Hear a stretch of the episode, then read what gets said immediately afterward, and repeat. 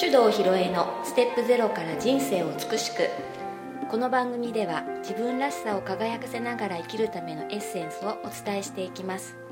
日々の暮らしの中にちょっとした気づきのスパイスをお届けします。こんにちは大阪香織です。それでは今日もネイチャー理論マスターコーチの手動ひろえさんにお話をお聞きしていきます。はい、ひろえちこんにちは。こんにちは。3月も最終週となりまして、もうすぐ4月だけど、ちゃんとこう新学期は予定通り始まるのか、ね。どうなんでしょう。どこかの大学はもう入学式を5月にしたとかね。ああね、うん。そういうところも出てくるかもしれませんね。うん。まああの入学式があるなしとかね、うん。入社式があるなしとかは さておき、ん。4月になったらでもやっぱ始まりますからね。新しい環境に行くって人も多いかなと思うので、はい。今日はあの月末なんでドラッカーの話しようかなっていう回なんですけど、はい。なんとドラッカーの本ね、うん。かおりに早速買いました。このはい「子供ドラッカーの言葉。成果を上げる力が身につく」って書いてあるね。いいでしょ？ういやこれね本当的確ですよ、いや教えてもらったんですけどね、うん、内容素晴らしいんだけど、えっ、とねこのね本の第4章にステップアップするためのヒントってあってね、うん。まあいいといいいいなと思ったんで、うん。ちょっとタイトルはここからいただいてステップアップするためのヒント。ドラッカー的な、はい。うん、今日そういう話しようと思うんですけど、うーんとかおりんがなんかこう自分が今まであちょっと一段ステップアップしたなって思ったのってなんかどんな時がありましたか？ステップアップしたなと思った時、うんうん。できないなと思ってた時ことができるようになったあそうそうそう。最近編み物できるようになったからね。まあ身近な話としてね、うん。そうそう。できるできなかったことができるようになった時ってすごいあちょっと成長したなってうんうん。思えるよね、うん。じゃあどうやったら新しいことができるようになるのかってことなんだよね。どうやったらね。そう。でね、あのーこれねえっ、とみんなあの最初からうまくはいかないじゃない、うん。だから、まあ、失敗を繰り返しながらだんだん上達して身につくっていうのがまあ普通です。はい。うん、だから新しいことは突然できるなんつうことはないのでね、えードラッカーはねそこでいろんなことを教えてくれてるんですけど、うん。チャレンジする時はねまずは小さく始めよって言うんだよね。いきなりでかいことしようとしないってこと。うん。小さく始める？うん。うん。えー、と例えばあのお店をやってみたいんですっていう人がいたとするよね。一番最初からちゃんと店舗を借りてね、えー契約をして厨房機器をがっちり揃えて、で300万ぐらいかかりましたとかって言ったらさ後に引けないよね。ねうん、でもしうまくいかなかったら借金残るだけってうんなっちゃうよね。でいきなりそうやるんじゃなくて例えばじゃあちょっとパン屋さんやってみたいのよって言ったらお家のオーブンでできるサイズのパンを作ってまず友達に食べてもらうとかね。で、えーちょっとスキルアップしてきたら、えー今度はなんかこうみんなでまああれねいきなり売るとなるとちょっと食品衛生上の、うん、と法律クリアしなきゃいけないから難しいんだけどみんなでパンを作って食べるみたいなのやってみてそこでお金もらうんだってちょっとギリギリセーフだからできるんでね、やってみるとかそういうふうにいきなり、まあ、めちゃくちゃ投資して始めるっていうことをしなければちょっとずつ自信ついてきてうまくいくし、うん。もしこれ違うなって思ったらやめるっていうことも簡単にできるんだようんうね。ん。でそういう意味で小さく始めようって鉄則なんだよね。はいはいうん。でもみんなねなんかすごく構えちゃって、でかくやろうとしすぎる傾向がありますね。うん。うん。だからあのよく私たちもこう起業これから業を起こす方の起業ね、起業の相談なんかを聞く時も、まあ、今の状態でえテスト的にやってみることがあるとしたらどんなことがありますかって言ってまずやってみてもらうっていうのを結構おすすめしたりしてるんですよ。うん、でその中でこう感触をつかんでいくっていうことだったり、えー自分のファンとかお客さんをちょっとずつ作っていくっていうことができるんで非常にいいわけですよ。なるほどね。うん。うんうん。まあ、そういうふうにあの小さく始めようってことね。うん。であとね、まあ、そういうふうに新しいことをやるとか自分が成長する時ってねうんなんか今までと違うことにチャレンジしたり、えー今持ってるスキルとこのスキルを組み合わせて別なことをやったりとか、うん。そういう感じのことで、あのやれることを大きくしていくってことがあると思うんだよね。うんでそういうふうにもともと持ってるもの同士を結合させてうん別なものを生み出すことをイノベーションっていうんですよ。はいはい、うん、これき聞いたことある言葉でしょ。でねあのイノベーションっていうのはそういうふうにあの、まあ、一見ありふれたもの同士を組み合わせて全然違う価値を生み出すことだったりするんだけど、あの日本語にイノベーション訳した時にね技術革新って訳しちゃったんだよね。でこれ間違いではないんだけどイノベーションはあのの、まあ、技術革新というものはイノベーションという概念の中のごく一部のことだけなんだよね。あの発明とかうん発見とか、うんうんでこれはものすごく起きる確率が低いんだよ。ノーベル賞みたいなのってね、うんそんなにそんなにしょっちゅう発明って起きないよね。まあ昔はさまだまだその未知の部分が多かったからすごい大発明だっていうのいっぱいあったけど現代社会においてはあんまりこう世紀の大発明っていうのは起きないし、うんでもしねその世紀の大発明起きたとしてもそれがねいわゆる飯の種になるまでにはものすごく時間かかるんだよね。うんだってほら今 LED の電球って普通に売られてるけど、青色発光ダイオードの仕組みが開発されたのってさ何十年も前でしょ。はい。うん、ということはすごい発見発明だって言ってもそれで食べれるようになる頃にはもうあの五輪中かもしれん、そうなんだね、うん、だから、あまあ、ましてや我々のような凡人がそんな発明できるわけないでしょ。うん。だからあの新しいことをするねまあ自分なりのイノベーションを起こすのはねもっともっと簡単な方法が実はあるんですよ。はい、これがね、うん。予期せぬ成功を見つけるってことなんだよね。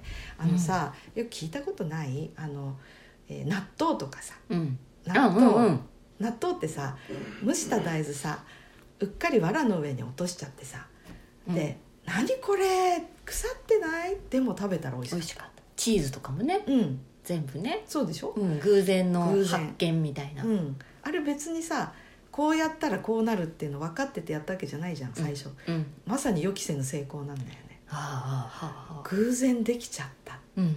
ていうことが人にはたくさんあるんだけど割とスルーしちゃうんだよそういうのって。気づかない、うん。だから納豆みたいなやつはこれえ？どうやってできたんだろうって分析するわけだよね、うんうん。あ豆を藁の上に置いとくとなるのかってそしたらそれを再現すればいいわけだよね、うん。うん、で多分その過程にも藁じゃないものでやって全然起きなかったりしたこともあると思うんだよね。で最初に起きたその現象をどうやって再現するかっていうのを追求したらイノベーションが起きたわけでしょ。うんそこに気づける、うん。気づくスルーしないで気づける力ってね、そう。だからねそういう私も結構うん。いろんな新しいビジネスとか見てるとさあの例えばほらワールドビジネスサテライトなんか見てるとさ、トレンド卵ってコーナーがあってね、あの新商品新サービス出てくるんだよね、まあ、あれたさすがにさ毎日やってると ネタもないのかなってちょっと残念なのも多いけどあこれすごいよよくここに気づいたなっていうのってさいっぱいあるんだようね。ん。でそれをいかにして自分のねまあ役に立つものに変えていくかっていうことだと思う。うん、でそれはあのついうっかりやったことが思わぬ結果を生むっていうものもあるし本来はこうしようって思ってやったんだけどその結果は出なかったけど案外これでよかったねみたうんういな。ん。でね私すごい面白いなって思った事例があってね、うーんと今さ食器洗い機が結構一般的になってるけど一昔前ってね洗った食器を乾かすだけの食器乾燥機っていう家電があったじゃない？うん。まあ、今も売ってんだけどさ、相当やっぱりこう一時期画期的だって売れたけどもう買う人ほとんどいないよね。うん。うんあのねあの食器乾燥機がねアマゾンである時バカ売れしたことがあったんだって。でねなんでだろうって思って見たらさあのあるプラモデルの趣味の人がパーツに塗った塗料を乾かす時にあれを使ったら早く乾くし突起があって引っ掛けやすいからあのプラモデルの乾燥塗料の乾燥用にすごい使えるっていうのをネットで言った人がいてだから同じような趣味の人がみんなでバーって殺到して買ったんだって、うんうん。でさこれって別にプラモデル乾かすように作ったものじゃないんだけどそういう風に売れちゃってね。えーそんな使い方するんだ。作った人もびっくりだよね。でもしさその後どうなったか調べてないか分かんないけどあそういうものを求められてんだったらもうちょっとパーツ乾かしやすいように突起のサイズとかこうしてみようかなとかってプラモデル用乾燥機っていうのを作ったら売れるかもだよね。うん。こういうやつだからえそんなつもりで作ったんじゃないけどなっていうのって実は世の中にいっぱいあるんだよ。やってるかもしれないねじゃあね。やってると思うんだよね。違う使い方してるもの、そうそうそうそう。ありそう。ん、でそれをじゃあ商品化するっていうのねありだなって、うんうん。でなんかね私も日々感じてるのはそれってね自分にとっての当たり前うんうんうん。からは、あのす進むものがすごく多いなって思うんだよね。うーんと例えばさ、えー私がねあの編み物好きでずっとやってんじゃん、そしたら「いやそれ教えてほしい」って「え私教えるほど別に勉強したわけじゃないからその教えられないよ」って言ったんだけど「いやそのそのこの部分のこれを教えてほしいんだよ」って「ああそう?」って。でえでもこれ私本見て覚えたから本見たらできるんじゃない？っていや私本見てもこの見方が分かんないのよって。ねすごくうなずいてるすけどわかる。あそうなの？じゃあそれ教えるわって言ったらさすがにタダでやると相手も遠慮するからじゃあお茶代とおやつ代だけ1,000円もらおうかなとか、うん。なんか新しいビジネスできちゃ 本当だね。う、うんななんかそんな感じなんじゃないかと思うんだよね。うんあのーなんか例えばほら今ねバスにバスとか電車の利用率が下がってるからついでに宅急便乗せちゃおうかとか。さこれもあのこの空いてるところなんかに使えたらいいよね、うん。みたいなのとかからね生まれたりとかしてるでしょ？よね、ううんん。でそういうふうにあの私たちの周りにはこう新しいなんか成功の種が実はいっぱいあってね。うんうん。うん、でそれをピックアップしてなんか自分のものにしたらものすごくあの進歩しちゃう。あらすごい。すごいでしょ、うん。だからね私その予期せぬ成功っていう概念をドラッカーの本で知った時うんうに、ん。ものすごい、まあ、よく目から売ることは言うけど、ん。本当にそう思った。あこういうことかって。私たちってやっぱり最初からホームラン狙いで行き過ぎるなって。狙いすぎ？うん、だけどあのコツンって当たってポテンヒットで塁に出ることだってあるじゃないかと、だからそのでかいもの狙わなくても意外にうまくできてるなとか、うん。あこれ困ってる人がいるかもなっていうものに気づいた時に、なんかすごく世界広がるんじゃないかと思ったんだよ。じゃあもうね私って本当にあそこばっかり見てる人なの一つのうん集中して、集中してね。そこちょっとう、ん、もうちょっと周り見てそうそうそうそこう下見てみたり、うん上見てみう。たりうんうんした方がいいっていうことね私そうねそうそう。キョロキョロしてキ。ョロキョロね、あとその子供とかお友達とかが困ってることとかを聞いた時にえなんでそんなんで困るのかなっていうところをちょっと掘り下げてみるわけ、うん、うんうん。そうするとこうあの思いのほか自分の中にできることとか、あの人の役に立つものっていうのがいっぱいあるってことに気づくと思うよ。んんん。本当だね、うんで私ねやっぱりこう成長とかステップアップっていう話をした時に新しい知識とかスキルを身につけなきゃって思う人がさすごく多いなと思うんだけどね、うん。いその前に予期せぬ成功を探してよって思やちょっとキョロキョロね。う。うん。えでも本当にこうね来月からもう4月だから、うん。よしってやる気でね、うん。満ち満ち溢れてる人いっぱいいると思っいるとて思ういると思う。何かを始めたいな何かをしようかなって思ってる人もいっぱいいると思う。の、うん。うん。でもね、うん。その前にうん。こう、うん。探してみる？そう自分の中にあるもの。で予期せぬ成功はね過去の中にしかないのでね、過去？うん、自分の今までやってきたことの中にあるんですよ、うんうんうん。なんか意外にこうだったなとかそっか。思いのほかうまくいっちゃったっていうやつ、過去の？うん、うーん。だからねあの偶然うまくいくとさ、えっ、とみんなそれあんまり追求追求しないんですそうだね。うん。満足して「うん。はい終わりよかった」で。ラッキー、うんうん。そうそうラッキーだうねん。でもそんなラッキーなんてさあのスルーしたらもったいないんだよね。そうだったんだね。でねそれなのにみんなねあの予期せぬ失敗の方ばっかり見ちゃう。なんかこれ目指してやったのにこんなんなっちゃったって。うん。だから納豆をさああいうふうにネバネバしてさ「あもう腐らしちゃった。捨てなきゃ」って。なっちゃうなっちゃう。でもさ中に好奇心旺盛な人が「これさ食べてみたらどうなの?」っていうところから成功した人がいるわけでしいやーなかなかできてなかったかもしれないな。ょ。うんなんだよね。うん。だからねあの失敗だって決めつけるのもちょっとあの早計かもしれませんよ。うんうんうんなんだこうなっちゃったな。だってそんなんいっぱいあるじゃん。なんかうっかりさ野菜凍らしちゃったって言ったらさあこれ凍らしたら凍らして漬物にしたらなんて美味しいんでしょうとかさ、うんうん。だからなんか別にいいんじゃない？失敗は。失敗じゃないんだねってね。うんううんんそうかこうか。でいろんなことやってきてる中うに、ん。あの狙ってやってうまくいかなかったけど、うん。思わぬ副産物が出たものとかを探すのも面白いよね。ねえちょっと振り返ってね。見てみる価値はあるのかね。そうなのよ。それでそういうこうあの失敗しちゃったどうしようっていうところになんか新たなこう種が眠っているかもしれないからね。うん。なんかもしかしたらそういうの丹念に掘り起こしといたら今頃私すごい大実業家になってたかもしれないななんて思う時なんだけどさ。うん。うん。なんか毎日をそういう目で見るとさ面白くない？もうネタ帳書いた方がいいかなって思っちゃうぐらい。あ忘れないようにさ書いた方がいいよね。うんうんでなんか子供の様子とか見てるとそういうのもヒントになると思うしね、うん。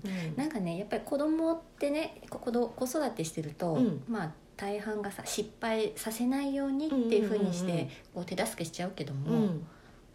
違って、うん。じゃあこう見守って、うんどういうふうにしてるかなとかって観察してみるのもいやいいのかもね。うすごくいいと思うよ。それができるのが子育てしてる人の特権だからね。今なんていっぱいこう観察できる時間があるから、うんそうなんだよね、でうん。これできないできないって言ってるの見た時に何に困ってんのかなっていうのをちょっと見るだけでも、うん。あ子供ってこういうとこでつまずくんだったなっていうのを思い出すよね。うんうんでその中で何かこう工夫する余地とかうん。出てきたらそれ他の人の役に立つかもしれないしさ。そうだよね、うん。ああネタネタ。すごいよね、で私ってそういうのって結構その予期せぬ成功とか予期せぬ失敗っていうのを意識してみるっていうことがあの最初はあの本当に時々だったんだけど今は割とね習慣になってて、なんか見つけようとしてるんだなっていうのあるんだよね。うん、例えばうんとなんかさあ私今編み物でね靴下編みにめっちゃハマってて 靴下用の毛糸でこう綺麗な段染めになってる糸ってね途中でつないだりうん。他の糸と混ぜるとなんか面白くないから、うん。このままの状態で再利用しようと思ったらせいぜい子供用のちっちゃい靴下編むしか思いつかなかったの。うん。ででもこれもっと面白いことできないかなってこのまま眠らしとくのもったいないしなって。だって半端な糸がどんどん積み上がって困ったなってうん思ってたら、たまたまネットの動画でその可愛い糸でガマ口編んでるの見つけちゃったんだよお財布ちっちゃい。ガマ口可愛いと思って今度多分ねガマ口編み職人になると思うよ。うんいいね、うん、でもこれもねあの糸余っちゃった困ったなっていうのがなかったら、うん。そっち行かなかったと思うんだよね。うん。うん。これこんなもんだっていう思い込みでしょ、うん、うん、だからねすごいと思った。こういうのイノベーションって言うんだなって。いやー身近にイノベーションいっぱいありますね、うんあるあるある、うん。だからなんかあの意外なものの組み合わせでさ面白いことっていっぱいできるでしょ？うんそういうの探したらワクワクしない？うんワクワクする。でさその中で結構失敗もすると思うのよ。あうん。これ違ったなみたいな、うんうんそれも面白いよね。またねこう改善しようかななんてね、うん。気持ちも湧くかもしれないしね。そうそうそうそう。うんうん。そういうことなんですよ。そういうことね。うん、だからね私あの無理にね、あのすごく勉強できるようになんなきゃとか、うん、とすぐスキル高めなきゃってまあそれもいいんだよ。だけど案外その自分ができることを広げるヒントっていうのは自分の過去の中に起こった予期せぬ成功をスルーしてたネタうん。とかにある気がします。そっか。過去ね。そうそうそう。そうやって考えたらさあの時の失敗もいやー役に立ったなみたいな思うよね。思うかな？思うよね。そういうの忘れちゃうからね。だからなんかそれを思い出すのにも子供見てるとさいいヒントになるしああ私もあんなふうに悩んでたなとかね。私はあの時はできなかったよとかね。うんうんうん。なそういうのもるなる活用してみてください。わかりました？ということでね皆さんにもねちょっと質問ですが、はい。えーあなたの予期せぬ成功は何ですか、あなたの予期せぬ成功は何ですか、うん。はい。これねちょっと思い出してみると、うんぐっとこうねステップアップしそうな気がしますよ。です。ね。はい、はい。じゃあね4月に向けて、うん。はい、イノベーションを探してみる、楽しくね楽しくやってください。はい、それでは今日はこの辺ではい、ありがとうございました。ありがとうございました。この番組では皆様からのご意見ご質問を募集しております。番組ページにあるリクエストフォームからお送りください。たくさんのお便りお待ちしております